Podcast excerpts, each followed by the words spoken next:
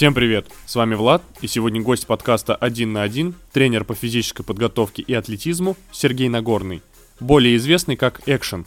Поехали! Сергей, привет! Привет!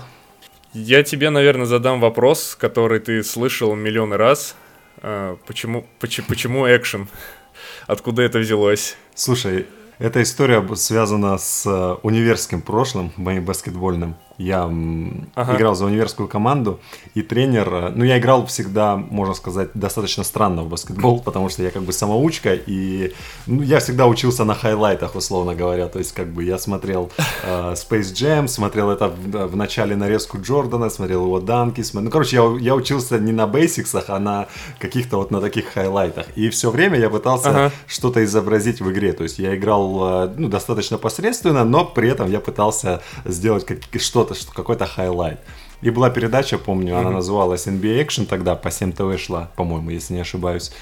И там тоже была нарезка highlight ов. И тренер говорит, ты, ты, ты играешь, говорит, как в NBA Action, типа. И что-то action, action, и так, так и приклеилось. Такая и с того времени у тебя все и прикрепилось. Да, да, да, да, с того времени как бы вот появился такой реальный никнейм, не который я сам себе придумал, знаешь, а такой, который сам как-то приклеился. Теперь, теперь все стало на свои места, теперь я понимаю, что к чему. А, раз а, мы коснулись твоего прошлого, а, расскажи, может быть, вкратце, как ты вообще начал играть в баскетбол, почему решил играть? А, на самом деле такая история достаточно, ну, не, не то что странная, потому что у меня как бы в городе нету баскетбола, я никогда не было, в принципе, даже баскетбола. Ни в школах, ни на улицах никогда не играли в баскетбол, потому что я с такого супер маленького mm-hmm. города, Буденновск, 60 тысяч населения, там играли в футбол, там... Это юг, да, по-моему? Да, это юг, и там, там реально, то есть я даже не помню, мне, мне всегда не с кем было, но это уже позже было, мне не с кем было играть даже в баскет. И что-то я помню, я отчетливо помню момент, как мне подарили футбольный мяч, я не знаю, наверное, лет в 7-8. Я начал стучать им почему-то руками. Я не знаю, как это угу. произошло и как это все сложилось, но вот так получилось. Потом, естественно, я не помню в каком году, по-моему, год 90, когда там Space Jam вышел, 96-97, как раз вот эти вот, вот, вот этот год примерно. И вот эта вот нарезка Джордана, она меня прям э, в начале фильма, и вообще весь этот фильм, я его знал наизусть за всех персонажей, я прям его смотрел каждый день, ну, раза три в день я его смотрел.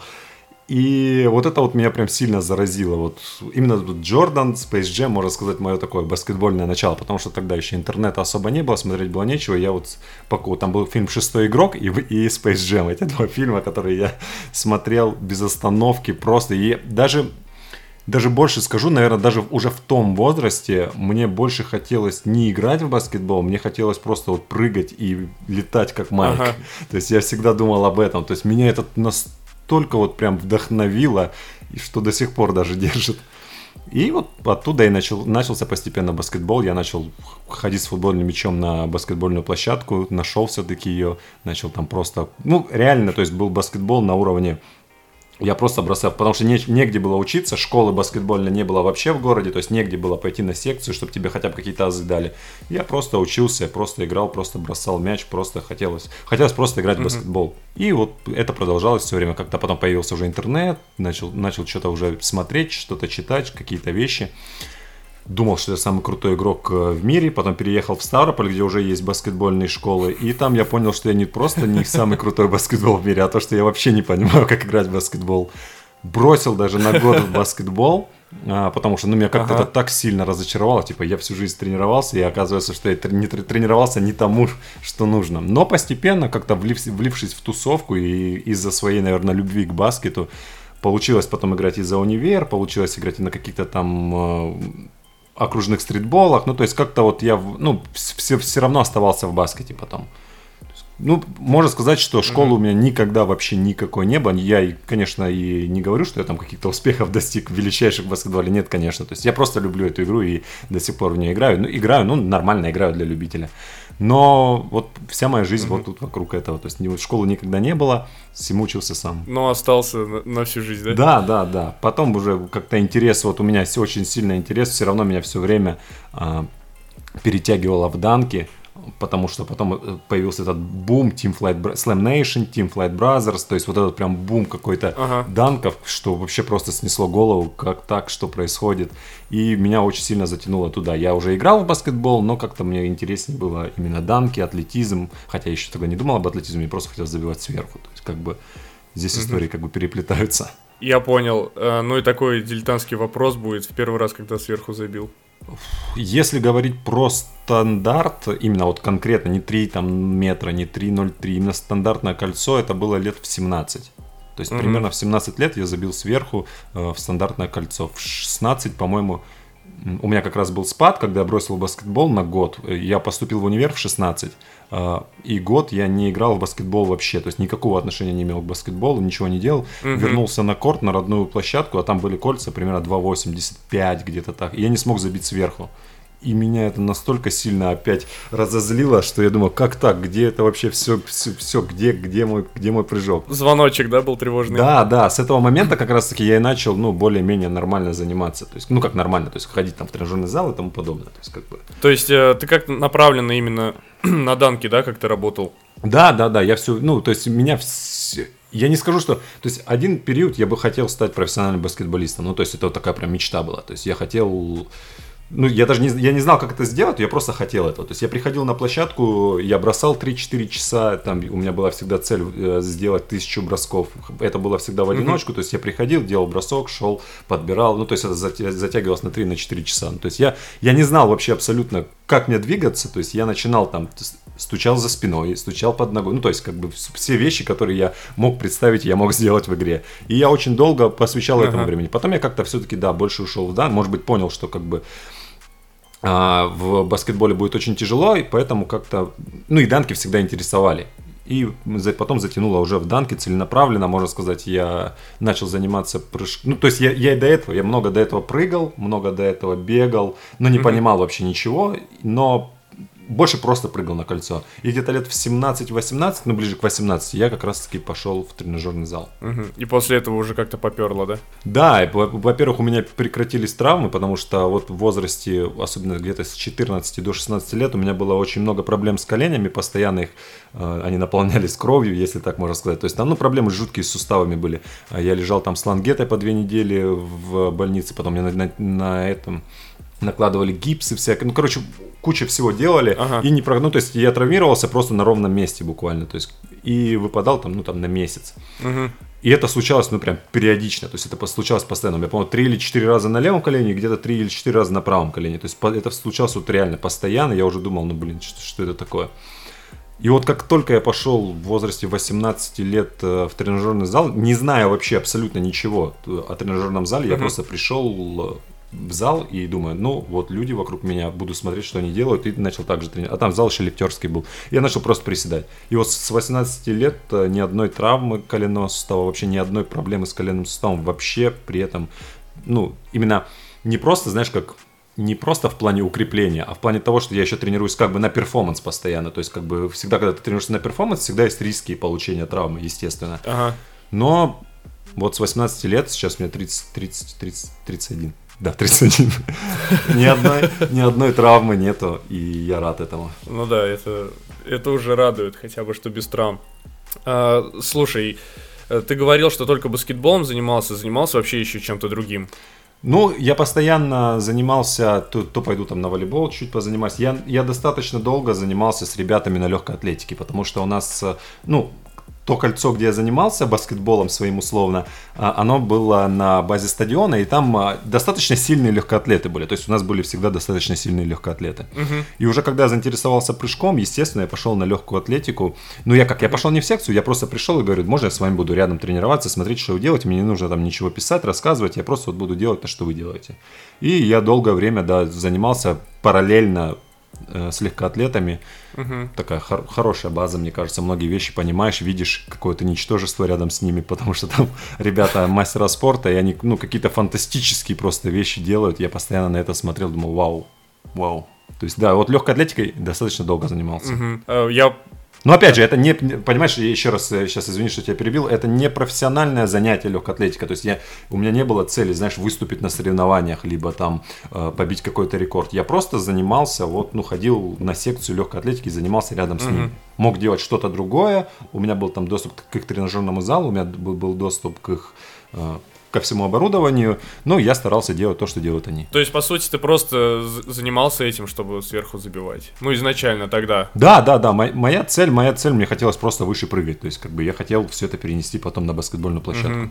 Хорошо. А просто к чему я спрашиваю про другие спорты? В последнее время часто начал интересоваться этим вопросом и натыкаться на какие-то разные там исследования тренеров там и так далее, что определяют профиль ребенку рано, но, например, если посмотреть на американские там исследования, они говорят, что, например, ребенок должен заниматься угу. несколькими видами спортов параллельно. Угу. Как, э, как ты считаешь, правильно это или нет?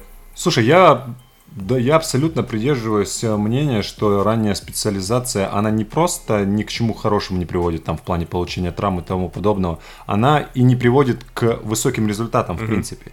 То есть э, можно, можно, я видел кучу примеров на самом деле, я сейчас занимаюсь этим, и я вижу людей вокруг себя, я видел кучу примеров, и мы видели кучу примеров в интернете, когда в 7 лет, в 5 лет показывают будущего Майкла Джордана, и потом будущий Майкл Джордан куда-то исчезает. Как бы он, он да. в 5 лет фантастически стучит там, что-то выделывает.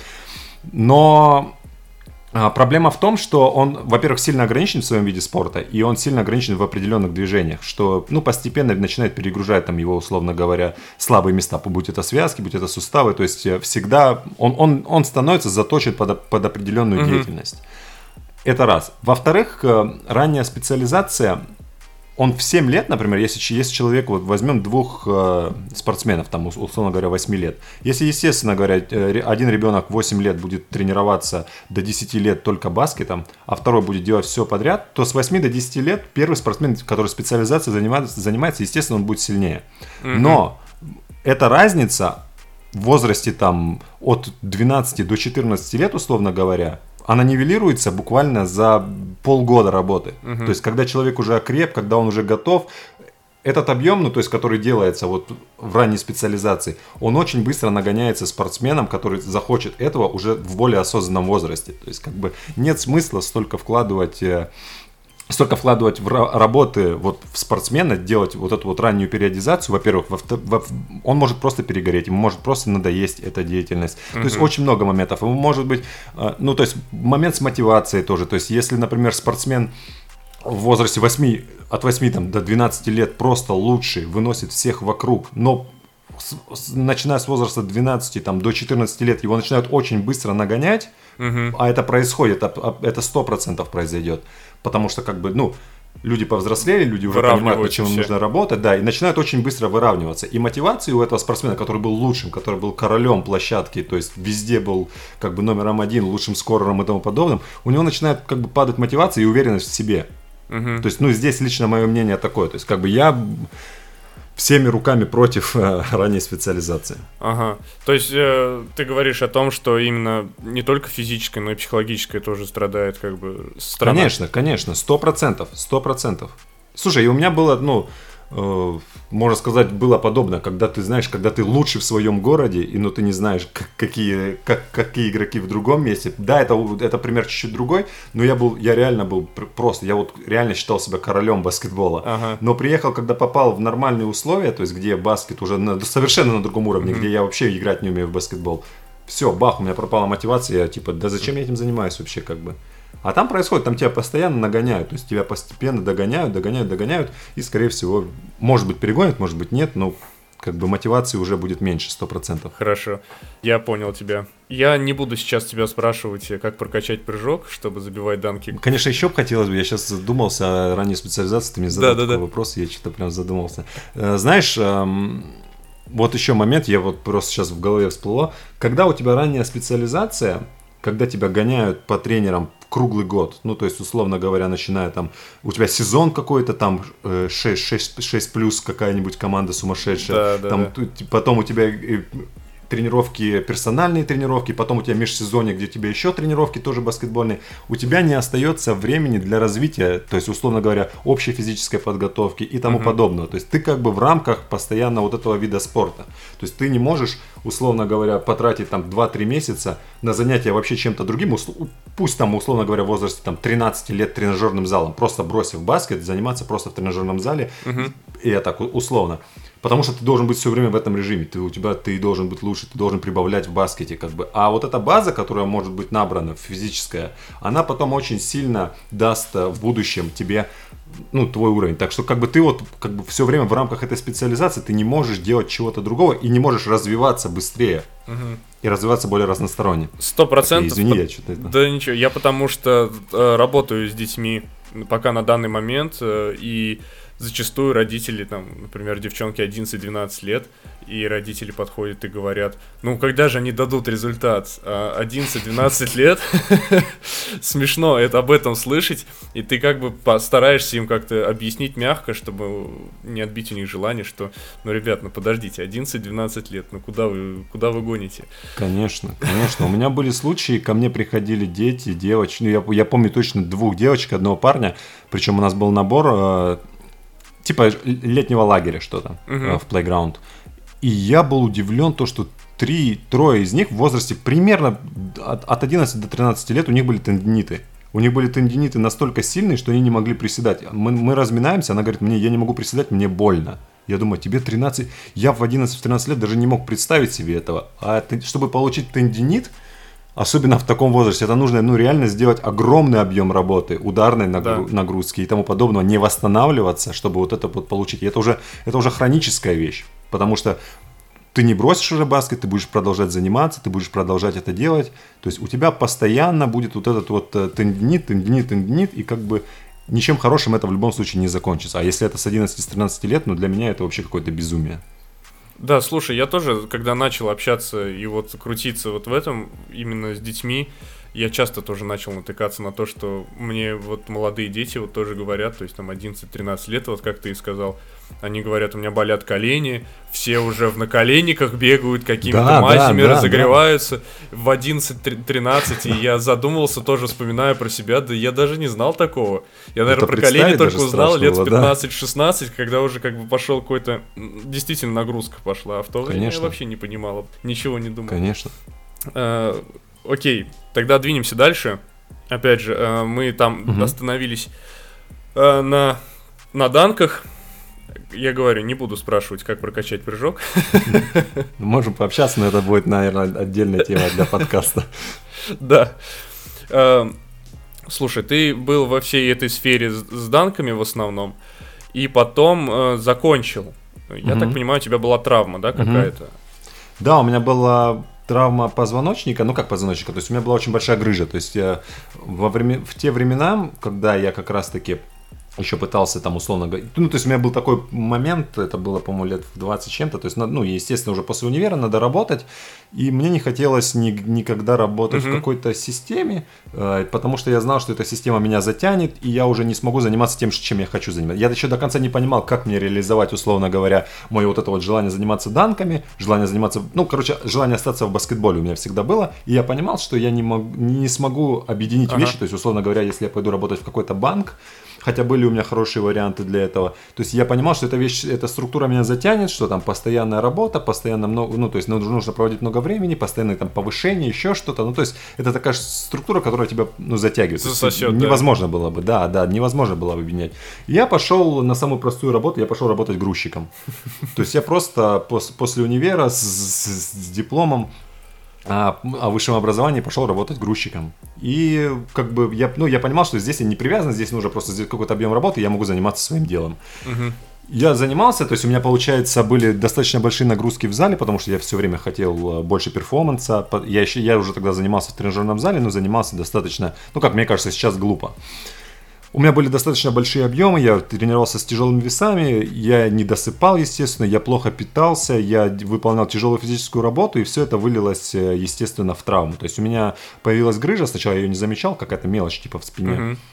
постепенно, постепенно, постепенно она начала увеличиваться, то есть она, ну там, там в принципе обычно размер не так важен, то есть там даже может маленькая грыжа болеть, может большая грыжа не болеть, условно говоря, то есть ты не будешь чувствовать. У меня была в пояснице 13 миллиметров, и уже я чувствовал, что, ну, типа, я шел на работу утром, доходил до остановки, мне приходилось делать там две остановки до остановки, чтобы, ну, то есть нога затекала, знаешь, такое ощущение, просто вот, ну, Немеет. полностью немела, да, да, полностью, и я, я реально не мог идти. Посидишь, пойдешь. После этого я все равно тренировался, я, я колол себе, помню, этот обезболивающий диклофенак, Ага. колол диклофенак внутримышечно и шел на тренировку. Тренировался, не до, опять не до... Ну, короче, вот этот вот ком, он как раз-таки... Замкнутый из- круг, ну, да, есть- тянулся? Да, замкнутый круг. То есть я и хот- не мог бросить, потому что я дико хотел, то есть всего этого. И а как бы я и не мог бросить работу. И все это вместе, оно скопилось настолько сильно, что вот мне пришлось сделать операцию на позвоночнике, мне сделали, установили имплант, и как бы потом я уже восстанавливался. И из-за этого я, в принципе, и как- как-то и пропал, хотя я я даже не сомневался, что у меня получится вернуться. Вос- Восстановление стандартное, то есть я подождал некоторое время, мне никто ничего не рассказывал, опять же, то есть я прошел этот путь, можно сказать, сам. Я начал ходить в тренажерный зал и делать упражнения, в которых мне, условно говоря, не было больно. Мгм. То есть я чувствовал, что да, я наклоняться пока что не могу. Я думаю, надо качать спину. То есть что я могу сделать для спины? Условно, там горизонтальные какие-то тяги, вертикальные тяги. Ну, то есть я начал придумывать то, что я могу делать. И постепенно, постепенно, постепенно я начал приседать, я начал там тянуть. Ну, то есть это уже было позже. Помню, что после операции я забил сверху, наверное, где-то через полтора-два месяца, но я вот, я помню, как я забил сверху, и вот у меня как будто, я думал, что это больно всегда со мной останется в спине, такое было ощущение, что ну, что-то, какой-то гвоздь в спине постоянно, то есть она не гнется, то есть когда я резко сгибался, особенно когда там на приземлении, либо еще я прям чувствовал боль, я вроде как забил сверху и рад был, с другой стороны я думал, блин, неужели это все со мной навсегда? Ну и постепенно эта боль как-то исчезла. Выходит, как ты и раньше сказал, ты сам восстановился, не было там ни тренеров, ни врачей, ничего. Да, да, да, да, да. Не, не, не было тренера, потому что даже не было доступа. Опять же, я это уже вернулся, чтобы восстанавливаться в родной город, потому что как бы, ну, я не мог работать, я приехал домой, валялся там дома. И э, да, естественно, даже не было тренеров, которые, да, там в принципе даже тренеров-то по, фи- Мгм. по физухе нет, но а тренеров-реабилитологов нормальных э, подавно. Я просто начал делать то, что я могу делать, и все. Я был в сомнениях часто, я думал, блин, а если что-то я сейчас сделаю не так, то есть Мгм. как-то там что-то сместиться, у меня всегда была такая фобия. Но в итоге как бы все нормально получилось. Потом я в итоге общался через некоторое время с э, Дмитрием Смирновым, если вдруг Мгм. кому-то говорит это имя о чем-то, ну, это известный достаточно тренер в наших кругах. И он сказал, блин, да ты интуитивно сделал почти все, что я прописываю людям, ну, практически все. Ты, ты записывал то, что ты делаешь, или просто как-то все структурировано это было? Слушай, тогда это был абсолютный рандом, то есть вообще не структурировано, да, то есть вот полный рандом, то есть я приходил Мгм. в зал и делал просто то, что могу, то есть я, если у меня не получалось приседать, я делал разгибание ног в тренажере, если у меня не получалось э, делать какие-то тяги, я делал там какие-то вариации горизонт, ну то есть все, что мог, то есть условно говоря, работал вокруг травмы, а, я должен был не чувствовать боли на тренировке Ага. и все, но должен становиться был крепче. Вот, вот весь мой был подход, то есть это абсолютно было далеко от понимания. Как раз в то время и началось, можно сказать, мое становление во время этой травмы как тренера, потому что пока я лежал, я начал читать всю, всякую литературу. Она мне еще в тот момент, потом, я почему не, не работал структурированно, потому что я вообще еще ничего не понимал. То есть я читал книги, но они для меня были абсолютно, ну, чем-то из другого мира. И поэтому я тренировался интуитивно. Да, это вот как раз мы, я хотел следующее у тебя спросить, э, вообще как ты Мгм. э, всему этому обучался Мгм. и получал ли какое-то образование специальное для этого? Э, По образованию, то есть у меня, у меня нету образования, оф- ну именно вы- вышки спортивной у меня нет. У меня как бы вышка Ага. экономическая, которая мне как бы ничего не дает в спорте. И вообще в жизни, по-моему. Но... Но я, я бы хотел бы получить спортивное образование не потому, что оно мне, знаешь, нужно, а потому что я понимаю, что, ну, в ближайшее время, скорее всего, а, не получится работать там, где я бы хотел бы, без вышки. Ну, то есть, как бы это, ну, то есть, человека с улицы в любом случае не, не должны брать э, в какие-то высокие достаточно структуры. Хотя я на своем, пути, на своем опыте понимаю, что вышка это не показатель э, какого-то уровня, это сто процентов. Но, то есть, если выбирать между двумя чуваками, которых я не знаю абсолютно, не знаю их уровень знаний и тому подобное, я бы выбрал человека с вышкой, потому что ну, он хотя бы, скорее всего, может быть, что-то знает, как бы. И, ну, я тоже считаю, что как бы профессиональной деятельностью должны заниматься люди с как бы профессиональным образованием. То есть у нас же есть врачи, то есть ты же не можешь пойти врачом, условно говоря, с улицы и начать, ну, начать работать да. врачом. Либо там да. работать э, учителем без педагогического образования. Ну, то есть эти вещи не особо важны, потому что я знаю много тренеров э, и много людей со спортивным образованием, которые, ну, не, не очень хороши в профессии, так скажем. Ну, как, как, как mm-hmm. мое мнение. Я знаю очень много людей без образования, которые хороши в профессии.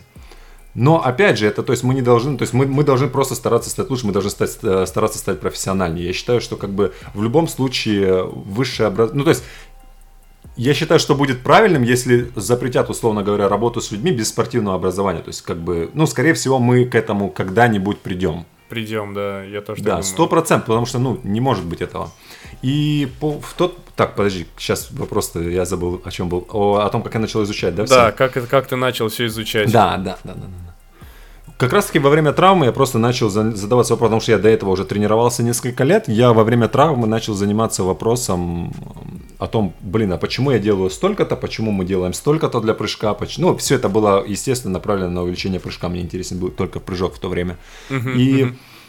Мне было интересно, почему вот так сильно отличаются программы, почему мы делаем такой-то объем, почему мы делаем одно упражнение после другого. Ну, то есть я начал просто задавать себе вопрос, почему, и, и мне кажется, что я его, себе его задаю до сих пор. То есть я всегда пытаюсь ответить на свой вопрос. То есть, условно говоря, почему я в своей работе использую это упражнение, почему я использую такое-то количество упражнений, ну и тому подобные вещи. То есть этот вопрос, почему, он всегда рядом со мной. Двигает тебя. Да, да, он всегда двигает, потому что если ты начинаешь отвечать на вопрос, ну, я не знаю, или там, я думаю, что, ну, то есть, как бы, если ты думаешь и сомневаешься, что тебе что-то нужно в твоей программе, как говорил Чарльз Поликвин, значит, тебе это не нужно в твоей тренировочной программе.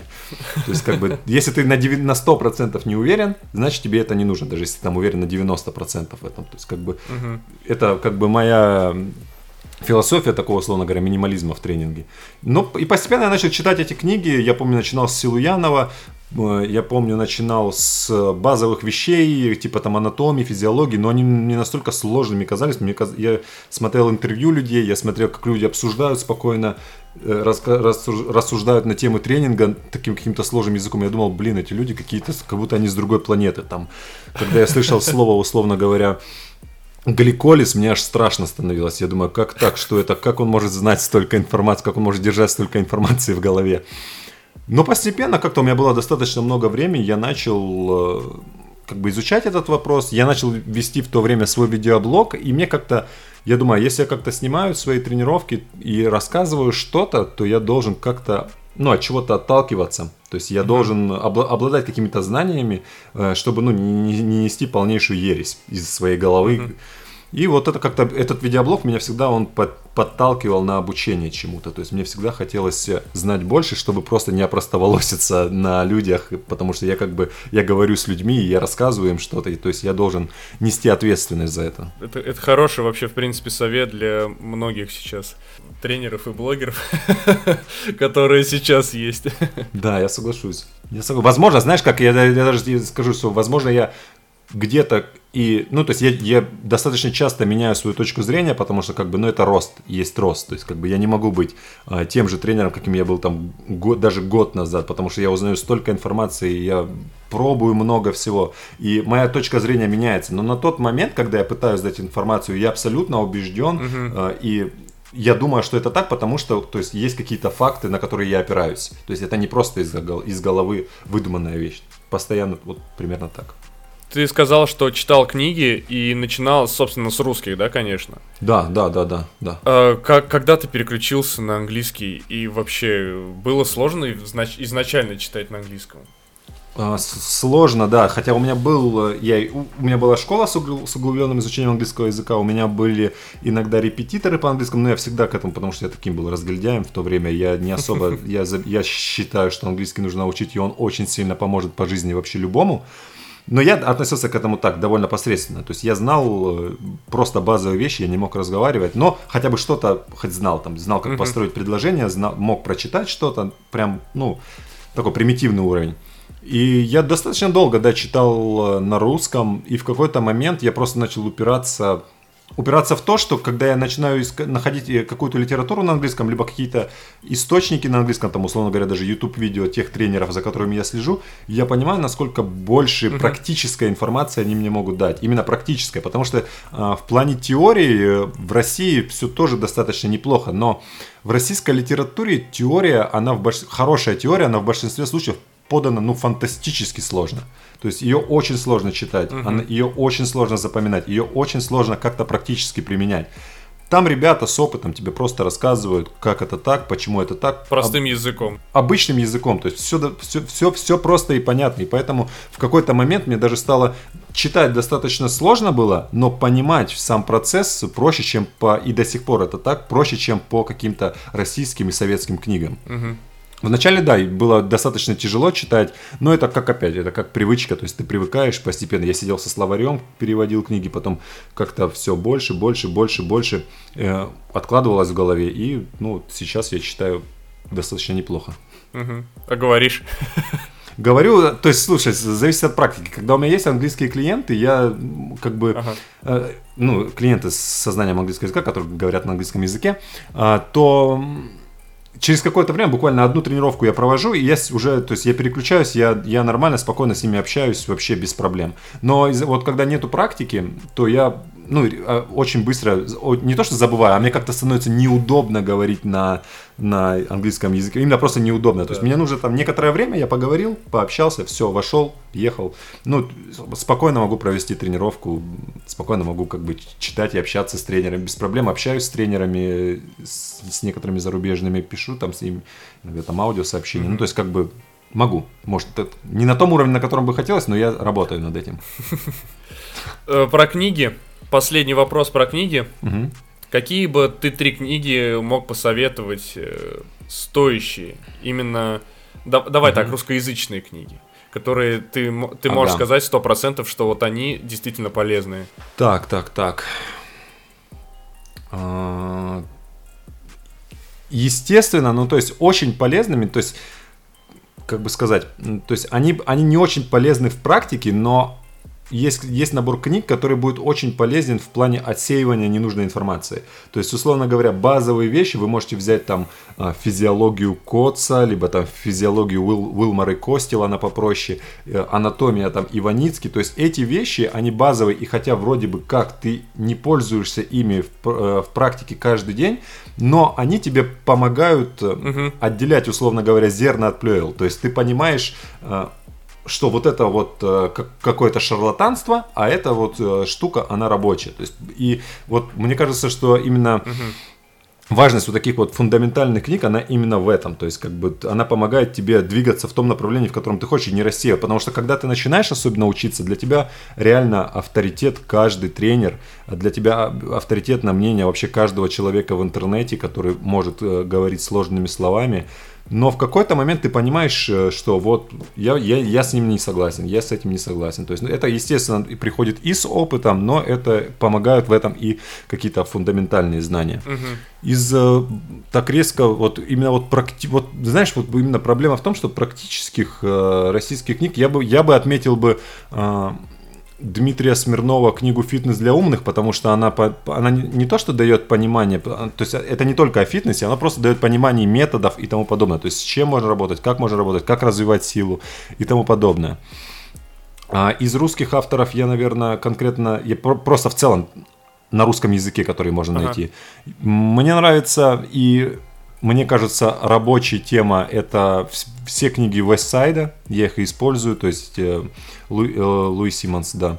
То есть Westside это 100% Мгм. кр- классная литература, которую можно найти на э, русском языке. Можно ну, найти в книги там Дэйва Тейта, то есть это уже американские специалисты, но которые есть в переводе. То есть э, если говорить именно о физической подготовке, Да, о физической именно, да. да, стартовая сила этого репита, ее тоже можно найти э, на русском языке. А, По-моему, Марк Репита, если, если не ошибаюсь, может быть, с именем ошибся, это такой один из известных лифтеров. Но эти, эти книги это такая база, которая помогает уже в остальном. То есть нужно начинать именно с, с таких вещей. А потом уже к этому можно прикручивать все остальное, типа там Майка Бойла и тому подобное, я считаю. Но, правда, Майка Бойла нет, по-моему, на русском. Хорошо. Тогда уже э, переключимся окончательно на баскетбол, э, потому что ты все-таки, э, помимо других спортсменов, ты много и часто работаешь с, с баскетболистами. И скажи мне, пожалуйста, в, в каких направлениях ты в основном работаешь с игроками? Да. Если конкретизировать, то, например, давай возьмем, что бы ты сделал, к примеру, с игроком 14-16 угу. лет. Слушай, у меня, в принципе, то есть, если, если взять в целом э, мое видение физической подготовки, опять же, оно может отличаться от, от тренеру к тренеру, и это нормально. То есть нет смысла а, послушать одного тренера и делать, как, как он говорит, потому что я знаю, да, кучу тренеров, которые тренируют абсолютно по-разному, но добиваются ну, реальных результатов. Поэтому, то есть я буду, все, что я буду говорить, mm-hmm. это как бы мое мнение. То есть в первую очередь э, с атлетом 14-16 лет э, нужно работать над, э, самое простое, над техникой выполнения движений. А, потому что техника выполнения движений, она mm-hmm. даст, создаст такую хорошую базу, которую ты, которой ты потом сможешь пользоваться всю жизнь. То есть это всегда базовые вещи. То есть когда мы говорим о физической подготовке, то есть когда я говорю о физической подготовке, это всегда вариации, как, то есть это не, не обязательно приседание, либо не обязательно но это вариация приседания, это может быть приседание на одной ноге, либо еще что-либо. Это вариация какой-либо тяги, то есть опять же вариации может быть куча, то есть mm-hmm. это не обязательно становая тяга, это может быть трэп-тяга, это может быть тяга какой-то маленькой гири, если мы говорим о технической работе. Это может быть румынская тяга на одной ноге. То есть это ну, всегда куча вариантов. Я, не, я всегда э, стараюсь э, сделать как не то, что как можно больше движений, то есть, но я всегда пытаюсь отойти вот от этих основных вот лифтов, которые принято называть базой, то есть, условно говоря, жим, присед и тяга, то есть, как бы uh-huh. всего этого можно добиться и другими способами.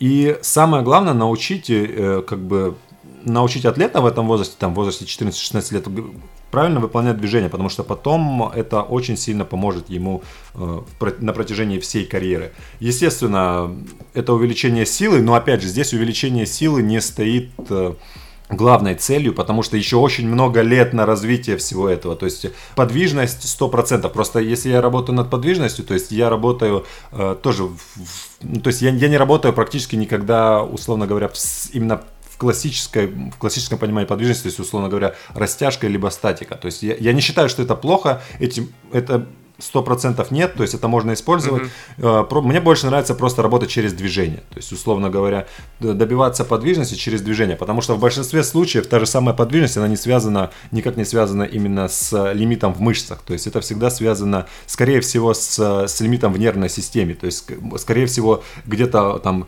условно говоря, сухожильные органы Гольджи торм, тормозят нас и тому подобное, то есть, но мы должны постепенно дать понять организму, что он может совершать это движение спокойно, то есть, как бы, Та же самая эксцентрическая работа с легким отягощением э, отлично развивает э, подвижность, ну и тому подобное. То есть моя цель это именно такое условно говоря, прям общая физическая подготовка в плане вот прям максимально общей. То есть э, подвижность. Э, То есть э, нет никакой как бы нацеленности именно только кор или там только нет, нет, верх нет, тела. Нет, нет, нет, нет, нет. Полностью развить атлета максимально вот, вот как только возможно. Даже я не думаю о том, в, в этом возрасте я не думаю о специфике вообще, вообще ни секунды. То есть я не думаю о том, как сделать его именно быстрее в моменте, либо э, как сделать его самым сильным, тому подобное. Не, это все придет. Угу. То есть главное создать фундамент, фундамент, э, и этот фундамент, особенно в таком возрасте, он потом поможет э, спортсмену очень долго сохранять, во-первых, здоровье, а во-вторых, очень долго прогрессировать, потому что если мы добьемся отличной подвижности в этом возрасте, если мы, если человек сможет, uh-huh. э, если человек сможет правильно выполнять все движения, которые от него требуются,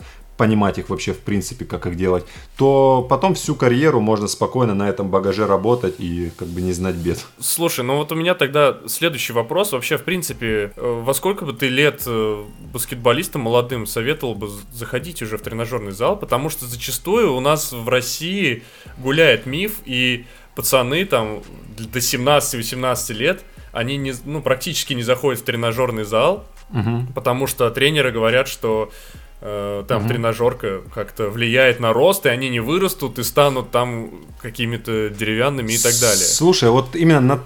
я все-таки чуть-чуть разделю, потому что как бы нацеленная работа, конкретно ты пришел в тренажерный зал на час, там, условно говоря, и угу. другая работа, которую ты можешь совместить, там, условно говоря, с баскетбольной площадкой или еще, это все-таки чуть разные вещи, потому что у меня, например, были ребята, которые приходили ко мне и в 7 лет, то есть э, отдавали мне в 7 лет, но, естественно, то есть над чем мы можем работать? Мы, мы, я пытаюсь максимально создать игровую ситуацию и при этом как бы поработать над теми паттернами, которые я хочу развить, то есть мне, условно говоря, нужно сделать угу. э, с ребенком там 10 приседаний, но я не могу ребенку дать 5, 5 подходов по 10 приседаний с отдыхом 2 минуты. Это невозможно. То есть это человек, который хочет бегать, хочет прыгать, он хочет э, наслаждаться процессом. То есть как бы я эти 5-10 подходов ага. могу разбить. Э, то есть там он сделал 10 приседаний, мы с ним поиграли в баскетбол, я ему попадавал мяч, поиграли один на один. То есть я пытаюсь, ну, пытаюсь так работать. То есть приучить постепенно.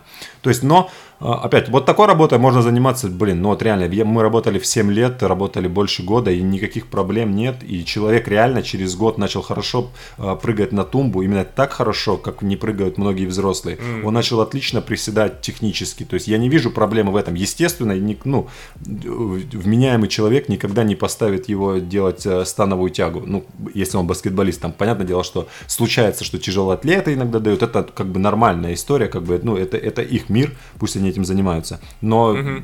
то есть я никогда в жизни не дам ребенку делать становую тягу в возрасте там 7 лет, условно говоря. Это просто зачем? Я могу научить его тягу, я просто могу его поднимать, научить какую-то мелочь с пола, там, условно говоря, либо еще что-то делать достаточно правильно. Постепенно, через там какое-то время он, он, он привыкнет делать это правильно. То есть я, мы никуда не спешим в этом возрасте. Но вот так вот, чтобы нормально прям работать в тренажерном зале, то есть чтобы человек прям приходил и отрабатывал. Да, когда подключать веса. Ух. Ну, то есть, я опять же говорю, не, не, не космические какие-то веса, когда там тебя. уже на раз берут. Да, вполне себе это, это можно делать в возрасте 12-13 лет уже именно уже более-менее нормально. То есть, опять же, это, это веса маленький, мы работаем над техникой движений, но человек уже, уже, уже понимает, во-первых, скорее всего, чего он хочет, либо от него требуют определенных вещей, то есть это уже, можно сказать, ну, в этом возрасте мы часто можем встретить таких людей, э, и я встречаю, а, таких достаточно профессиональ, с профессиональным подходом, то есть это ребята, которые готовы тренироваться, потому что они делают это всю жизнь, они уже как роботы, то есть он пришел, ты ему говоришь подход, он сделал, сел, он сделал, сел, есть такие, конечно, есть и другие случаи, но как бы в этом возрасте уже много ребят, которые понимают, э, зачем им это. Но, опять же, задача тренера, если они вдруг не понимают, донести, что это им может дать и чем мы можем, ну, зачем мы это делаем, и что это даст в перспективе.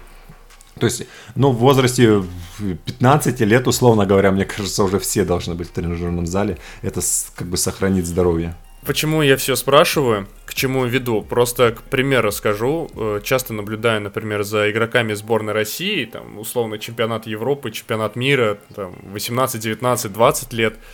Угу. И что бросается в глаза, это то, что наши игроки на фоне там тех же литовцев, там сербов, тем более американцев, французов, выглядят просто какими-то палками. То есть э, на них, на них нет ничего, никакого мышечного корсета да, и так далее. То есть они просто выглядят слабыми. И чаще всего это потом дальше это уже тянет свою угу. цепочку, то есть э, начинают говорить, что какой-то перспективный условный игрок Э, он не, не может попасть даже там в Суперлигу 1, потому что все тренеры и все агенты кричат в, в, одно, в один голос, что он слаб физически. Но как он может быть слаб физически, если он там, например, штангу в первый раз потрогал в 17 лет, а, а играть ему уже надо там 18-19, и это уже один из самых важных таких угу. этапов именно в переходе. Часто бывает, что уже там в, это, в этом возрасте подключают игроков там в первую, там вторую команду. Да, да, я соглашусь с тобой. Здесь видишь еще проблема, с чем это связано. Опять же, с ранней специализацией и большим фокусом на специфику. Потому что когда ты делаешь угу. какой-то гигантский, у тебя там 5, 5 тренировок э, с основной командой, там, либо с твоей школьной командой, условно говоря, какая-нибудь ЦСКА, либо Тимирязевская. Потом ты ходишь еще на персональные тренировки, тоже по баскетболу. Понимаешь, там просто да. столько стресса, столько постоянно адреналина, столько, столько Э, столько недовосстановления, что в принципе как бы синтез белка и невозможен. То есть почему они выглядят худыми? Потому что как бы для того, чтобы набирать мышечную массу, должен быть отдых, то есть до, до, должен быть достаточное количество питания. Представь, мы берем спортсменов, которые постоянно тренируются, постоянно бегают, э, постоянно просто без без каких-либо практически без выходных. При этом плохо питаются, э, отвратительно питаются. Да, То есть это не 100%. просто плохо, это, это реально отвратительное питание. Не делают никакой физической нагрузки, но и в купе мы получаем то, что получаем. Как бы невозможно, не- мы просто не можем сделать атлета из такого человека. Хотя нужно просто, ну, это, это наша цель как бы тренеров доносить это и до и до родителей, и до каких-то спортивных тренеров, там, условно говоря, то есть, э, ну, тренеров по баскетболу, потому что, ну, по-другому никак. То есть, ты, ты, не, ты не можешь прогрессировать в физике, плохо питаясь и делая постоянно как, э, огромное количество беговой нагрузки. Слушай, еще часто вот э, такая версия, такую версию часто сталкивался сам лично, то, что тренеры кричат и говорят, Мгм. что э, этому игроку нельзя в тренажерку, потому что он якобы накачается, раздуется и там э, потеряет бросок, потеряет там скорость и в подвижности и так далее. Это да, это всегда. Встречался с таким? встречался с такими вещами. Во-первых, мне очень интересно посмотреть на человека вот в этом вот режиме там 5-6 тренировок, который реально раздуется и накачается. Я вот сколько я тренирую людей, еще с таким питанием. Я не встречал, я практически не встречаю людей, которые реально набирают мышечную массу, знаешь, как прям. То есть я, я говорю про, естественно, там натуральных спортсменов, то есть я, я не говорю о Да, каких-то да, да, да, запрещенных препаратах. Я говорю вот о, о, там детях, там 14, 15, 16 лет, которые бы просто бах и начали набирать там по 5-10 килограмм мышечной массы. Но это не, это с этими объемами это невозможно, как бы. И с их питанием это невозможно. То есть и даже если человек набирает, если он продолжает заниматься. То есть, если, естественно, если мы полностью забросили баскет и только начали качаться, естественно, мы потеряем в броске, там, потеряем в подвижности, но мы потеряем э, в броске и в подвижности, если мы даже не будем качаться и бросим баскет, как бы, если мы бросим свою специфику. Если это объединять грамотно, здесь опять для меня важный момент, чтобы не перетренировывать э, даже профессиональных спортсменов в тренажерном зале, потому что их основная цель это баскетбол, и они должны заниматься баскетболом. То есть он не должен. То есть я, я всегда, я знаю как, то есть если мы работаем с каким-нибудь э, бодибилдером, либо с каким-нибудь обычным человеком, я могу дать ему огромный объем, чтобы он восстанавливался потом, и как бы все будет окей. Но я не могу дать баскетболисту огромный объем, потому что у него на следующий день или в этот же день тренировка. А, Потому что он там, если он там начинает проваливать тренировки, то это плохо. То есть, как бы, поэтому мы как бы достаточно дозированы с этим. Поэтому, если ты как бы не делаешь огромных объемов в тренажерном зале, а, если ты продолжаешь заниматься баскетом, то ну, ты 100%, во-первых, не наберешь огромное количество массы. А во-вторых, ты, я, ну, по крайней мере, у меня были примеры ребят, которые постоянно бросали, только бросок становился лучше. Мгм. Потому что ты становишься сильнее, потому что тебе нужно меньше прикладывать усилий, потому что ты меньше устаешь. Все это вместе потом накладывается на все. А, слушай, ты вот недавно просто написал в Инстаграме, насколько я помню, да, в Инстаграме, что, цитата, тренировки ОФП баскетболистов напоминают раннюю реабилитацию. Если честно, ты э, первый, наверное, тренер, на кого я наткнулся, кто, ну, скажем так, не очень э, отзывается о басу, резинках и так далее. А можешь объяснить, э, почему считаешь э, эти, эти методы неэффективными именно для баскетболистов? Потому что э, сейчас, я думаю, что многие тренеры скажут, что ну как, надо же там работать, какие-то мелкие мышцы прорабатывать, э, баланс и все такое. А, Во-первых, э, ну, это как бы ничего не подтверждает, я сейчас более подробно открою. Во-первых, я все, ну, то есть все, что, все, о чем я говорю, э, я никогда не говорю голословно, я все всегда пробую на себе. То есть, как бы я э, могу прочитать тысячу исследований на тему, но если я приду и это начнет работать э, со мной, я, я буду это использовать. Если, ну, то есть, если есть э, вещь, которую я не использую, значит, я, скорее всего, это пробую, пробовал, и я ни- никогда не буду голословен. Я не против резины, то есть, как бы, я не против резины. Э, боссу это чуть отдельная вещь, я конкретно про резину. То есть, я, не, я сам использую часто резину в своих тренировках. То есть, всякие латеральные перемещения, э, в работе над кором, все это можно использовать. Мне не нравится, когда а, такая работа, потому что, ну, опять же, здесь я не голословен, и я всегда какими-то фактами подтверждаю. Я часто видел работу и а, там определенных тренеров, я видел работу, как сами баскетболисты тренируются. Я Мгм. видел то, что предлагают э, там в интернете какие там программы, либо какие там тренировочные какие-то системы. А, когда все, когда акцент именно на вот эту вот легкую работу, когда тренировка может состоять полностью из боссу и работы на резине, то есть с работой с резиной. То есть я не говорю, что это плохо или я не говорю, что это не работает. То есть э, э, работа с резиной точно работает. Но если она занимает всю твою тренировку, угу. то есть ты не, ты, ты не сможешь развить что-то с, с, со спортсменом нормального уровня. То есть ты можешь что-то активировать перед тренировкой, ты можешь поработать над какими-то моментами, условно говоря, сделать жим полов с резиной, либо еще э, какие-то версии там а, упражнений с резиной. Но в целом просто реально реальный эффект от этих упражнений будет намного ниже, чем э, упражнения с обычным отягощением. Э, часто, знаешь как, вот часто вот эти вот появляются, вот лично мое мнение, часто появляются все эти методики, все эти какие-то опровержения силовой работы. Угу. Появляются они от тех людей, которые никогда не был атлетом, знаешь, реальным. То есть, как бы, э, я знаю, что, то есть, я достигал определенного уровня в атлетизме, я, я достаточно там неплохо прыгаю. Я могу сказать, что если я брошу железо, я начну заниматься только резинками, я просто растеряю полностью физи- свою физическую подготовку. Угу. Если это совмещать, если резина занимает там каких-нибудь 5%, э, то все окей. Но опять же, это все э, использ... вот чаще всего вот такие вот тренировки используют люди, которые никогда нормально не тренировались с железом, никогда не чувствовали реального профита от железа. Я не говорю, что нужно приседать 200 килограмм на плечах. Я не говорю, что нужно тянуть там 200 килограмм, рвать, рвать 150 килограмм. Угу. Нет, нужно просто постепенно прогрессировать в определенных силовых движениях.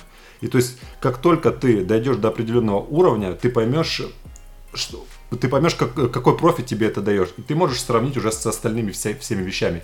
Вместе резина э, вместе с, с основной тренировкой все окей, если резина занимает 5%, mm-hmm. вообще никаких проблем. То есть все всегда будут в баскете использовать как бы э, резину на, в каких-то в каких-то моментах, и это круто. Mm-hmm. Ну, боссу отдельная история. То есть для меня, да, все, все, что касаемо баланса, это вещи. То есть, знаешь, мне всегда говорят, вот как развивать, как развивать баланс, там, условно говоря, почему вот надо работать на боссу, там, припишут про приоцепцию, еще что-нибудь. Во-первых, эти, эти вещи какие-то для меня они не совсем измеримые, условно говоря. То есть mm-hmm. как бы вы говорите об этом, но я не вижу эффекта. То есть, как бы, если я стал лучше стоять на боссу, mm-hmm. Это не значит, что я, у меня стал лучше баланс. Это просто я обучился навыку. То есть, как бы, если ты приводишь человека в первый раз на какое-то новое движение, то, естественно, у него будет плохая координация. Потому что, как бы, и межмышечная, и внутримышечная ко- координация, они нарушены. То есть, для человека это новое движение, он пытается приспособиться. Но если человек сильный, вот уверяю, то есть у меня было много примеров, я сам такой, ты просто Три минуты, и ты можешь делать на боссу абсолютно все. Я приседал на боссу пистолеты, я приседал на, на двух боссов, ага. я делал все, что угодно, просто, ну просто по фану. И я, я не учился этому, просто достаточно э, сильные ноги позволяют это делать. И если для меня реальный баланс, условно говоря, это вещи, которые, естественно, делаются на баскетбольной площадке. А второй баланс это любые унилатеральные движения достаточно с тяжелым весом. Условно говоря, а, сделать э, болгарский сплит-присед э, с гантелями килограмм по 20 или с одной, с одной гантелей на груди 20 килограмм, угу. там тоже очень большие требования к балансу. То есть эти вещи, они, ну, они, они заставляют работать над балансом в любом случае. Угу. Я тебя понял. Просто часто используют вот эти все баланс подушки. Э, как я, бы... знаешь, как я не против. То есть им есть свое применение, но всему этому есть свое применение, я уверен. То есть и как бы люди, наверное, не зря все это используют. Хотя лично я не использую вообще. То есть если mm-hmm. мы говорим об, о, о балансировочных вещах.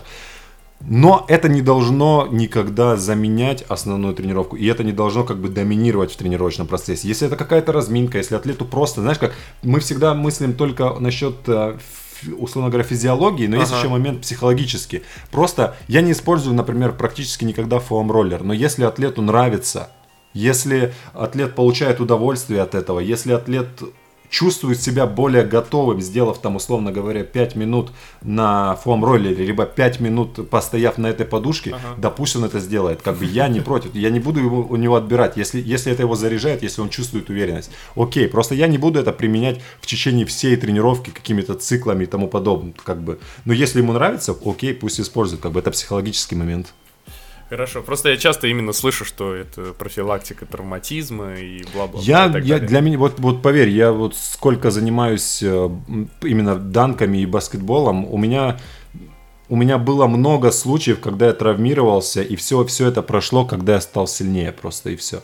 То есть, как бы сухожилие, э, если, если говорить о профилактике травматизма, то Лучше профилактика травматизма всегда будет эксцентрическая работа. То есть, условно говоря, когда ты там 5-6 секунд опускаешься вниз, а, с, с отягощением там uh-huh. 1-2 секунды поднимаешься вверх. Почему? Потому что когда ты работаешь в эксцентрике, когда uh-huh. ты опускаешься низко, с доста... Ой, да, опускаешься медленно, с достаточно тяжелым весом, uh-huh. у тебя мышца начинает увеличиваться в объеме, то есть э, гипертрофия, именно дистально, то есть это получается ближе к суставу.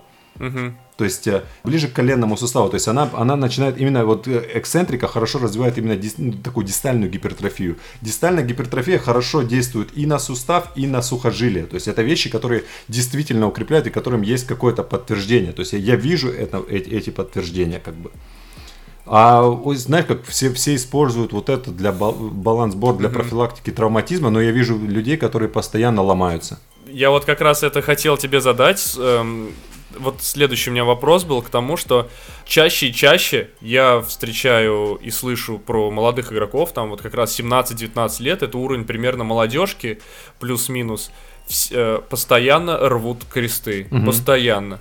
И очень много ребят закончили, даже с которыми там даже я играл, из-за крестов. Э, может ли это вот как раз быть связано с тем, угу. что вот как раз переключаются на много на балансы. Конечно. И недостаточно внимания для тренажерного зала. Конечно, конечно. Все эти моменты, они решаются именно, именно работа в тренажерном зале. То есть мы можем реально повлиять на структуру, на кости, угу. на мышцы, на сухожилия, на связки сложнее, но как бы а, именно вот эти вот вещи, то есть чем, чем сильнее наши мышцы, тем стабильнее сустав. То есть если мы, опять же, если мы говорим про угу. какие-нибудь эксцентрические или изометрические вариации упражнений, то есть в изометрике это где мы делаем паузу, условно говоря, в определенной позиции и удерживаем ее с определенным отягощением. То есть там еще есть момент сосокращения, то есть вот эти вот моменты сосокращения мышц при определенной нагрузке, они еще сильнее как бы укрепляют сустав, то есть потому что мы мышцы работают вместе, сустав как бы становится жестче. Все мышцы, то есть э, мышцы, которые стабилизируют коленный сустав, все то же самое, то есть это задняя поверхность бедра, это икроножная, это э, передняя поверхность бедра, то есть все эти мышцы, они просто должны быть сильнее, чтобы они могли противостоять нагрузке. Вот и все. Угу. Еще слушай, еще вот все, пока мы про травмы говорим, угу. часто тоже, опять же, такая есть, как сказать, я не знаю, теория или миф, может быть, правда, не знаю, что травма это недостаток разминки. И если посмотреть, например, на разминку, опять же, баскетболистов, ты уже сказал про фом-роллер, но про него сейчас не будем говорить. А мне вот, знаешь, что интересно? Мне интересно про растяжку в начале тренировки. Угу. Как ты на это смотришь? И как бы это вообще угу. полезно, скажем так, не полезно, угу. и помогает ли это, нет? Я не считаю, что это либо там полезно, либо не полезно. Это можно использовать, в этом нет ничего плохого. То есть, но я считаю, что это такой, условно говоря, низкий, низкий уровень разминки. То есть это должно, ну, естественно, мы должны постепенно повышать интенсивность нашей разминки. И если mm-hmm. мы берем вот самый низкий уровень, то это вот, э, вот будет именно такая статическая разминка. Потом мы должны постепенно этот уровень повышать. Но я не, я не вижу ничего плохого. Я, опять же, я не использую, мне больше все-таки нравятся какие-то динамические вещи, типа там World's Greatest Stretch, может быть, какие-то вариации йога, отжиманий, то есть вещи, где мы работаем над подвижностью именно в движении, то есть какие-то вариации там упражнений из йоги, ну, то есть где есть движение, то есть где есть не только статическое движение. Потом мы должны переходить к более специфическим вещам. То есть, ну, наша цель э, по факту это активизировать ЦНС, то есть чуть-чуть взбодриться, э, выделить определенное количество там гормонов, адреналина, э, прогреться, синовиальная жидкость, направить ее туда, куда нужно. Угу. Но, в принципе, вот для начала разминки, там, та же самая статическая разминка, либо вариация какой-то динамической растяжки, это окей, просто постепенно нужно повышать уровень этой разминки. Мы не можем сделать сделав, условно говоря, статическую разминку, зайти сразу э, заниматься своей основной деятельностью, потому что ага. тело тупо будет не готово. Это как, э, знаешь, как, как бегать спринты э, сразу на максимум. То есть, ну, ни, никакой спринтер в здравом уме этого делать не будет, потому что, скорее всего, у него отлетит задняя поверхность бедра.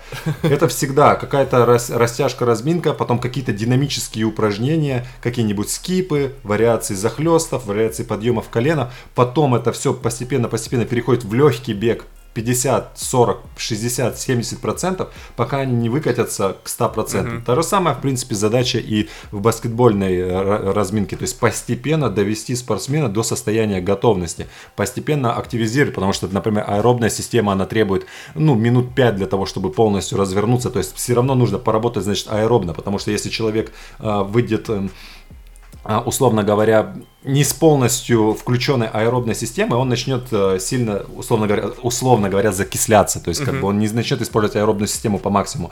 Это плохо скажется, потому что он может вначале, э, вначале просесть потом ему понадобится время для восстановления. Поэтому да, надо поработать аэробно, нужно поработать специфично, условно говоря, вариации прыжков, там, вариации каких-то легких данков, это уже потом. Чтобы человек был, вышел подготовлен, чтобы его ЦНС было активировано, чтобы человек был готов совершать э, ускорения, прыжки и все это на максимальной скорости. Угу. Я тебя понял, потому что часто э, встречался сам что, например, перед тренировкой говорят, тянитесь, и там типа 20-30 минут растяжки, а потом, ну там беговые... Да, я считаю, что это трата времени. Беговые 2-3 минуты и давай сразу 5 на 5 условно. Сам, сам это перенес на себе, поэтому мне было сам, интересно. Я сам так, я, бы, я был примерно таким же тоже, как бы если нет варианта, если не хочется долго разминаться, лучше э, подвигаться, побросать на кольцо низкоинтенсивно и постепенно увеличивать интенсивность, то есть какие-то вариации, небольшие mm-hmm. ускорения. Если там, ну, прям структурно как-то не хочется к этому подходить, я говорю для, для больше сейчас для спортсменов-любителей, потому что к профессионалам там подход другой, и там люди за них решат, что им делать. Но про, для любителей, то есть нужно, нужно все равно включиться в процесс, потому что нельзя интенсивность с нуля до 100 поднимать резко. Ты не можешь выйти э, на баскетбольную площадку уже вот после свистка и быть не готовым, потому что, скорее всего, твое тело в каком-то моменте просто будет не готово к определенным моментам, и ты, и ты можешь получить травму. Хорошо, едем дальше, выйдем из тренажерного зала, и мне вот интересно услышать твое мнение, например, я лично ненавидел бегать никогда. И, в принципе, когда любая, наверное, команда баскетбольная, они всегда на сборах сталкивались с работой на стадионе, угу. и когда им тренер говорит, бегите, и они бегут 7, 8, 10 километров, это как бы все хорошо, но мне вот, вот какой вопрос. Нужен ли это вообще игрокам? Чтобы никого не обидеть. А, тут, нет, у меня нет, на самом деле, то есть у меня есть периоды, когда я работаю над аэробной системой, это низкоинтенсивный бег, либо, ну, мне больше нравится выбирать какие-то силовые все-таки вариации, либо вариации без ударной нагрузки, потому что слишком большой объем получается, а, и ну, такой лишний стресс, лишние траты энергии. Поэтому мне больше нравится как-то в более в силовом варианте, чтобы было меньше ударной нагрузки, потому что спортсмены и так много бегают. Вот еще самый главный момент понять, ну, лично здесь мое мнение, то, что если мы говорим и о межсезонье, и о сезоне, нужно понимать, что эти спортсмены всегда и так очень много бегают. Uh-huh. То есть, если я тренер по физической подготовке, например, и ко мне пришли атлеты там в межсезонье, которые, ну, которые уже тренируются, которые уже в процессе, там, условно говоря, в, или в предсезонке. То есть, зачем мне дублировать нагрузку, которую они делают и так на баскетбольной площадке, если мы должны заняться вещами, э, которые, ну, реально они, как бы, условно говоря, в дефиците. Uh-huh. То есть вещи, которые они не делают, это какая-то, условно говоря, силовая работа и тому подобные вещи. То есть я не буду дублировать и докладывать от бег на бег, потому что как бы они и так бегают. Но э, первый момент, я использую аэробную работу. То есть у меня, условно говоря, несколько зон работы, ну, в которых я строю, по которым я строю свою кондиционную работу. Вот первая зона это такая аэробная работа, она обычно в таком в раннем предсезон, в предсезонке. Аэробная работа, она нужна, потому что э, многие говорят, что я был э, как-то озвучивал эти мысли, что аэробная работа в принципе не нужна, потому что мы не работаем чисто аэробно, но восстановление все, все восстановление, которое mm-hmm. происходит в тайм-аутах, которое происходит, когда ты на скамейке, все это восстановление происходит за счет аэробной системы. То есть поэтому э, хорошая, хорошо развитая аэробная система, она нужна. Плюс хорошо развитая аэробная система, она помогает организму быстрее переходить, условно говоря, в парасимпатический режим, то есть быстрее восстанавливаться. Угу. Плюс аэробная система, тоже, тоже хорошо развитая аэробная система, она помогает повысить уровень э, HRV. А уровень HRV это типа heart rate variability.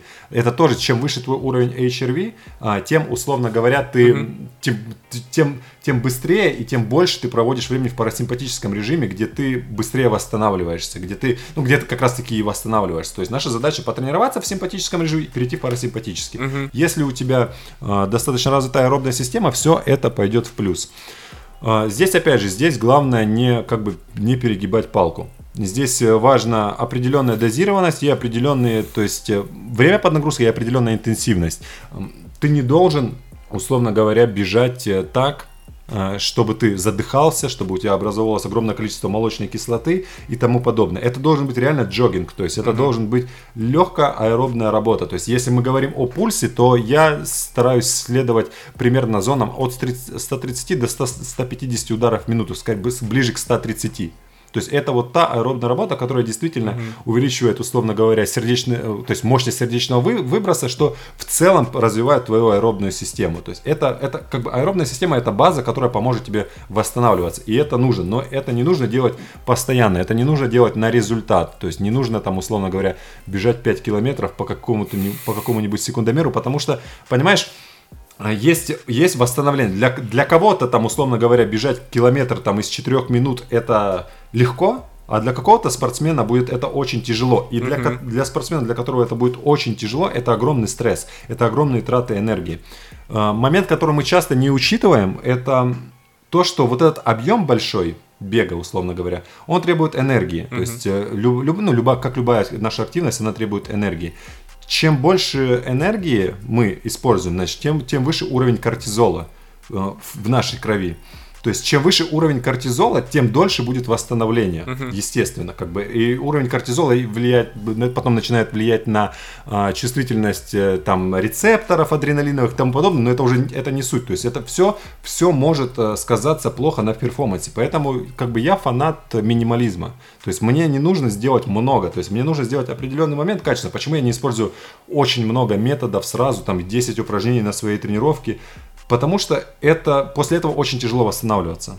То есть я думаю о том, как человек будет восстанавливаться. Mm-hmm. И вот именно слишком большие объемы аэробной работы, именно слишком большие, это может повредить, потому что будет плохое восстановление. Если еще есть какие-то игровые тренировки, там, если есть еще какая-то силовая работа, в целом это все э, накопится. Мой стандарт это примерно 1-2 аэробных тренировки в неделю – длительностью от 30 до 60 минут. Но, опять же, понимаешь, я всегда думаю о эффективности. И вот, например, у меня э, тренировка аэробной системы может выглядеть просто в бросании мяча по кольцу на пульсе 130. Это намного приятнее, чем просто бежать по прямой. Согласен, абсолютно. Ты берешь мяч и бросаешь в течение 30-60 минут. Ты работаешь над броском, ты не задыхаешься, потому что пульс у тебя в норме. Угу. Ты чуть-чуть потеешь, ты развиваешь свою аэробную систему кайф. Ну и плюс психологически еще легче. Конечно, психологически. Для меня лично бежать 30-60 минут, это ад. Я никогда, наверное, так не делал. Я, я самая длинная дистанция, которую бегаю, это 5 километров на легкой атлетике. И говорил, да ну его, они бегают это спокойно. Но взять мяч и просто побросать по кольцу, я могу 2 часа бросать. Но э, я думаю, что ты ответил на мой следующий вопрос про тест Купера. Не, не, я такие вещи не. Вот, поэтому я, поэтому я даже не буду его задавать. Э, слушай, а тогда что скажешь насчет ускорений на 400, там, 800 метров? Просто почему спрашиваю, потому что, опять же, на своей шкуре перенес то, что, например, ты приходишь на тренировку, бегаешь там, бежишь 2 километра, якобы для разминки, по секундомеру, само собой. Потом да. у тебя куча, у, у тебя куча беговых упражнений, перемещений и так далее, и потом, как основная работа, тебе там, тебя загружают, например, 6 или 7 а то и 8 ускорений там по 800 метров. Как это вообще? Это как-то для баскетболиста вообще? Это легально или нет? Я считаю, во-первых, что это дик, дикие объемы, просто дикие, после которых невозможно восстановиться. Это просто объем ради того, чтобы спортсмен устал. Но как бы наша цель не сделать спортсмена уставшим. Как говорится, знаешь, любой дурак может сделать спортсмена уставшим. Как бы это вообще, вообще не проблема. То есть как бы утомить спортсмена это самое простое, что есть в мире. То есть я могу дать человеку сани, сказать 10 минут катай их на максимальной скорости, и через 10 минут он будет мертвый. Но это как бы никак не перенесется на специфичную деятельность. Момент именно, во-первых, конфликтующие системы, которые тянут в разные стороны. Если говорю, если мы работаем, условно говоря, джогинг, либо там для разминки вещь, эта вещь, это которая развивает аэробную систему. Если мы говорим mm-hmm. о там 200, 400 и тому подобных метров, это уже анаэробная система. То есть мы, получается, растягиваем нашу... То есть тело должно, организм должен адаптироваться. Но если мы ему даем разные стимулы для адаптации, то телу приходится адаптироваться. Ну, он не понимает, на какие стимулы ему адаптироваться, потому что мы ему дали все стимулы. Как бы, если мы ему дадим все, еще сюда добавить силовой работы, работы над координацией и еще что-нибудь, как бы тело просто будет в замешательстве. Что делать? Если мы делаем акцент на что-то определенное, ну, я хочу развить сегодня силу. Есть определенная вещь, то есть хорошо с силой можно поработать э, спринты на максимальной ускоре... на скорости, потому что они не конфликтуют, потому что это практически одни и те же энергетические системы. Но если мы, условно говоря, в максимальный день силы начнем развивать еще аэробную работу, то есть как бы это mm-hmm. вещи, которые конфликтуют. Это вот, ну, даже если мы говорим, даже если эта вещь сработает, она сработает плохо, потому что мы даем разные стимулы организм не знает, к чему, ну, то есть не до конца понимает, к чему ему адаптироваться. Я не считаю, что это хорошо, в принципе, а, я использую длинные дистанции, то есть у меня есть зона 3, которую я использую очень редко, то есть у меня 4 зоны, которые, ну, с которыми я практически всегда работаю. Это зона 1, это такая аэробная работа, зона 2 это такие темповый бег в районе 70%. Я взял у Чарли Фрэнсиса, если кому-то интересно, вы можете загуглить, кто такой Чарли Фрэнсис а, очень крутая система, это как, как моя основная система, которую я использую, то есть мой основной метод, то есть это tempo running, то есть это основная вещь mm-hmm. практически, она такая, условно говоря, улучшает Uh, улучшает кровоснабжение в мышцах, э, и при этом ты не, не слишком сильно устаешь, потому что ты не бегаешь на максимальной скорости. Третья зона, она сложная, она как раз таки, можно сказать, завязана на вот этих вот 400, 800 метрах и тому подобное. Но я ее редко использую, потому что это огромный стресс. Э, после нее нужно очень сильно восстанавливаться. И я не всегда понимаю, нужно ли это. Третья зона – это повышение анаэробного порога. То есть для того, чтобы повысить, условно говоря, анаэробный порог, нужно двигаться на уровне, либо плюс-минус около анаэробного порога.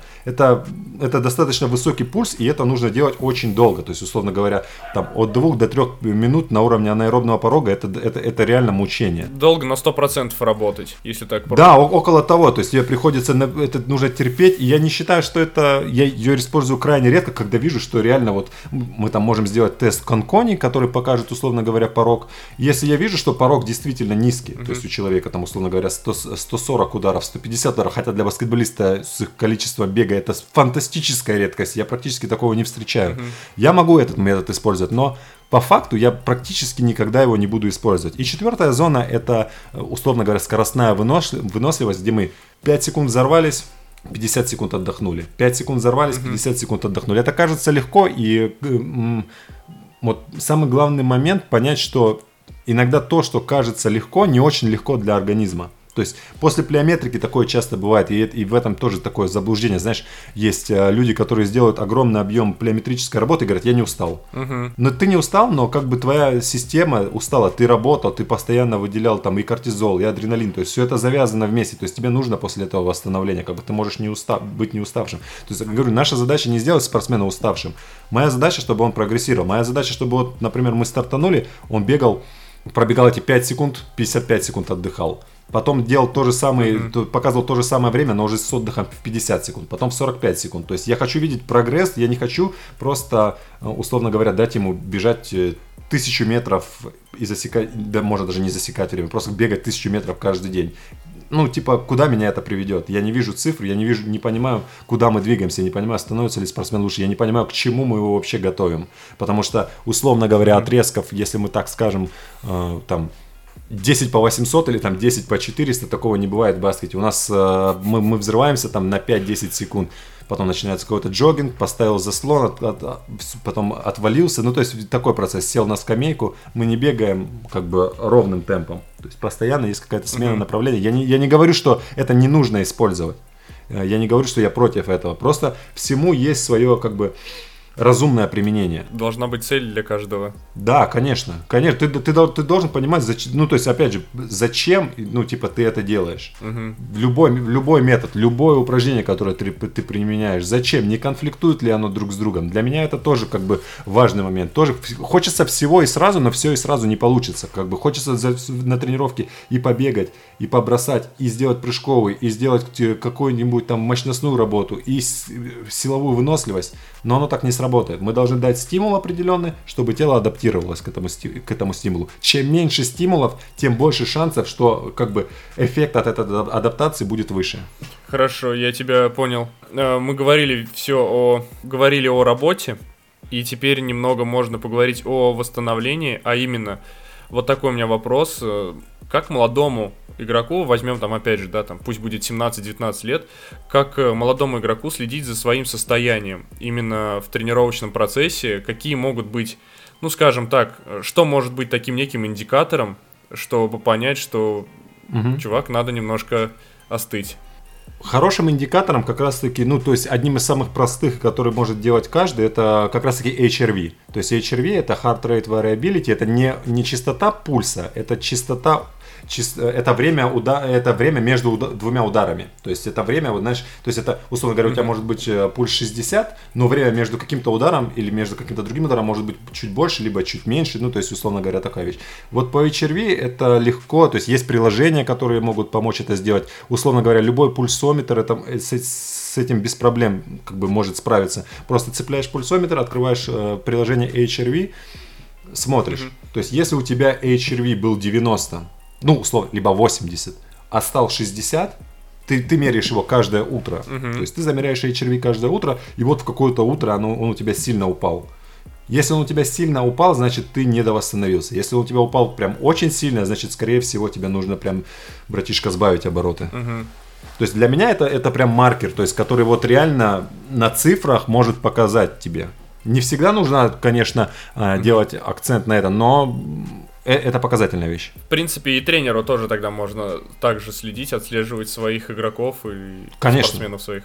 Сто процентов. Главное в одно время, э, знаешь, главное это не делать, э, то есть, условно говоря, если ты померишь HRV во время тренировки или сразу после, естественно, он будет маленький, потому что ты в симпатическом режиме, потому что у тебя как бы выделяются гормоны, ты заряжен. Ты должен мерить это каждое утро, Э, условно говоря, вот как ты проснулся, замерил, смотришь цифры. Как ты проснулся, замерил, смотришь цифры. Если у тебя постепенно он падает, ну, где-то нужно сделать разгрузку. То есть это нормально, если он падает, как бы, потому что мы, особенно в если это оф-сезон какой-то тяжелый, мы работаем, мы увеличиваем нагрузку, увеличиваем объемы, нормально. Но он должен и приходить в норму. То есть в какой-то момент, там, после дней отдыха, он должен восстанавливаться. Это реально действующая, ну, рабочая схема, угу которая лично мне помогает в работе. Хорошо. И я, наверное, один последний вопрос касательно работы спрошу, и довольно такую банальную. Как восстанавливаться правильно? Слушай, вот насчет, можно как бы перечислить очень много всяких методов, но всегда самыми недооцененными методами являются два основных момента, это питание и сон. То есть как бы ты можешь спать вместе с Тараганом и, и Хайпервольтом в руках и как бы массировать свои мышцы 24 на 7, но если у тебя плохое питание и, и при этом еще находиться в ледяной ванне, все это как бы дело. Но если у тебя плохое питание, либо плохой сон, ну это как как просто как ничто. То есть, как бы ты можешь все эти методы, которые тебе дадут 5%, заменить хорошим питанием и хорошим э, сном. То есть, эти два момента решат абсолютно любую проблему. Слушай, вот э, просто конкретизировать, потому что зачастую именно правильное питание это сразу себя везде ограничивать. Это греча, это курица и все. Только угу. так. Как, что, что значит, ну как бы в двух словах, вот правильное питание в твоем понимании? Я понял тебя. Я никогда не слежу прям, знаешь, как вот иди, за, иди, я не создаю себе идеального питания, я никому не советую этого делать, ну, потому что это не весело. Это прям уже становится рутиной. А, но есть определенные моменты, которым я стараюсь следовать. То есть основной момент это количество потребляемого белка, который влияет, естественно, на очень много. Я не говорю только о мышечной массе, я говорю и о гормонах, и, о, и о, о, о многом.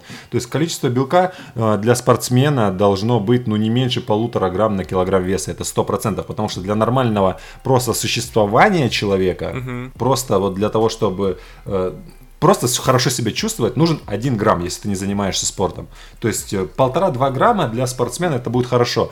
Я больше тебе скажу, что многие баскет... вот у баскетболистов, потому что это отдельная тема, потому что они ужасно питаются, многие не едят даже одного грамма. И отсюда появляются травмы, отсюда появляется недовосстановление. Все это, это прям это база, на которую я сейчас стараюсь сделать ну, именно акцент со своими атлетами. То есть в определенный момент самое главное это белок. Угу. После этого ты подключаешь достаточное количество воды, но опять же ты не должен париться, чтобы выпить 5 литров воды в день, то есть как там или 10 стаканов где-нибудь в инстаграме напишут. Просто пьешь как, как можно как можно больше заменить, условно говоря, каких-нибудь а, сладких приемов воды или тому подобное обычной водой. Это нормально, если ты пьешь газировку, либо еще что-то, как бы все мы люди. Но старайся просто сделать как можно больше таких правильных приемов э, жидкости. Э, момент с, с овощами, то есть в каждом твоем приеме нормальном должны присутствовать какие-то овощи. То есть как бы это не 250 грамм брокколи или там это. Они просто должны у тебя присутствовать, потому что это клетчатка, которая тебе поможет как бы угу. во многом.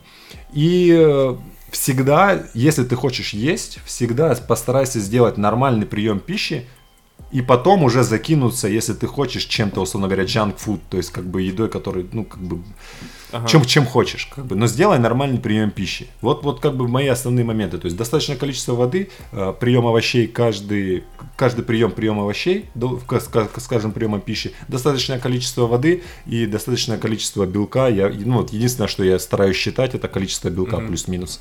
Хорошо, я понял. Будем заканчивать. У меня осталось только два вопроса, они скорее такие философские. Первый из них, эм, к чему ты идешь?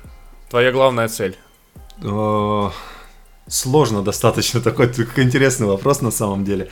А, мне хочется, хочется продолжать, но на самом деле, я, знаешь, эм, у меня очень-очень все, наверное, хорошо и так, как я хотел бы. Э, поэтому я не думаю о чем-то, знаешь, типа вот как, как бы выбраться с того места, где я сейчас нахожусь. А, я занимаюсь любимым делом, я работаю в классном месте, я, я могу работать с профессионалами.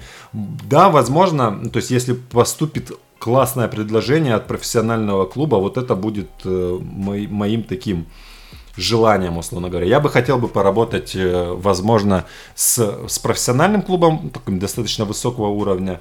С, не скажу, что я хотел бы поработать, например, со сборкой, потому что всегда это, знаешь, это определенный период, где э, тренер по физической подготовке немногое может дать, потому что профессионалы ну, да. приезжают на сборы. Ты, то есть мне хочется работать в, там, где я могу повлиять на результат с профессиональным клубом угу. было бы поработать классно. И, ну, пока ничего не могу сказать на этот, по этому поводу. Может быть, скоро я об этом скажу. Э, отлично. И завершаем. Какой ты себе бы дал совет молодому? Классный вопрос. А, слушай, побольше читать, э, не быть, не быть тем разгильдяем, которым я был, развиваться, вкладывать именно в себя, не в плане каких-то огромных денег, просто вкладывать в себя. Но, ну, в принципе, все. И учить английский язык. Учить английский язык 100%. То есть прям вот учить, учить, учить, потому что это бы помогло мне намного раньше добиться того, что я имею сейчас. Я не скажу, что я добился очень многого, но мне бы это очень сильно помогло. Я считаю, что вот учить английский язык и перестать быть разгильдяем – больше читать. Потому что первую книгу, которую я прочитал, вообще, наверное, вот ага. именно целиком, если взять произведение, художественное, литература, не художественное, это, наверное, было лет в 20. О. То есть э, я, ну, типа, я, я здесь, это была, была бы еще отдельная история для подкаста, только для какого-нибудь э, криминального, какое у меня было примерно мое, мое прошлое, но я бы не а. хотел бы быть тем, кем я был. То есть, да, вот такие вот вещи. Хорошо. Ты уже не первый человек, кто говорит э, про английский язык, и я думаю, что... Это Э, возможно, у нас когда-нибудь в России уже появится культура знания языка и понимание, что оно нужно. нужно. Ой, это настолько важно. Вот, да. И поэтому отличные советы. Все, э, мы с тобой закончили. Спасибо тебе большое. Спасибо тебе. Был рад пообщаться. Классный проект. И, возможно, мы еще встретимся, если вдруг кому-то понравится это. Да, сто процентов. Спасибо, друг. Все, будем на связи. Все, счастливо.